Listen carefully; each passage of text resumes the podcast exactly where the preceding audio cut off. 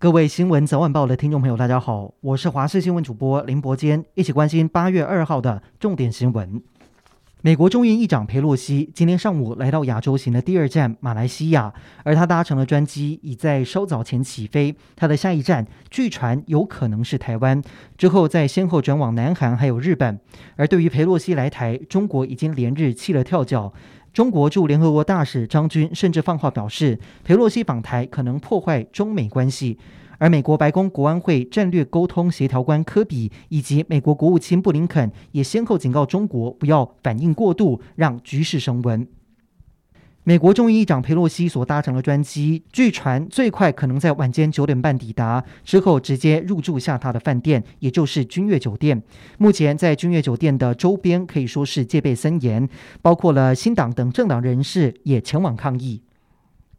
佩洛西访台消息不止挑动了台海军事的敏感神经，连金融市场也同样受到波及。今天台股大盘收在一万四千七百四十七点二三点，跌了两百三十四点四六点，跌幅是百分之一点五六。另外，新台币对美元汇率也是跌破三十元，这是连二十六个月以来的最低点。日前，台积电董事长刘德音接受美国 CNN 专访，提到中方若武力犯台，那么大家都会是输家。对此，专家分析，美方积极拉拢台积电。因为中国中芯国际已经走进了半导体晶片的七纳米制程，美方主导的晶片四方联盟就是要结合第一岛链的南韩、日本、台湾的晶片技术，来防堵中国的半导体崛起。美国众议长佩洛西预计在今天晚间降落在松山机场来台访问，而国军也因此做出了因应。早在七月三十一号就加派八架的幻象两千战机进驻台东，海军也纷纷出港进入战术位置。而目前即使没有升高战备，但国防部在二号清晨已经发布，三军在二号的八点到四号的十二点进入强化战备整备指导期间。专家分析，这是为了因应可能发生任何不测的事件。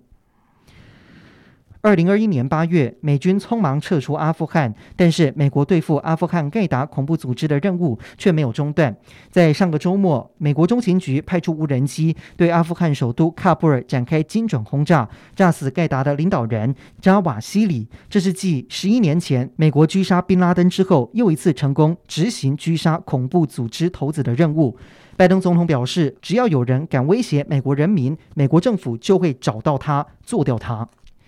今天国内新增两万三千三百零二例的本土确诊，疫情持平，病例较上周同期略减。而儿童重症新增两例的 MIS-C 病例，都在加护病房治疗当中。至于死亡个案，则是有三十一例，死亡个案的年龄介于四十岁到九十多岁以上，都是重度感染个案。二十八例具有慢性病史，十九例没有接种三剂疫苗，十个人从未接种疫苗，十八个人年龄超过八十岁。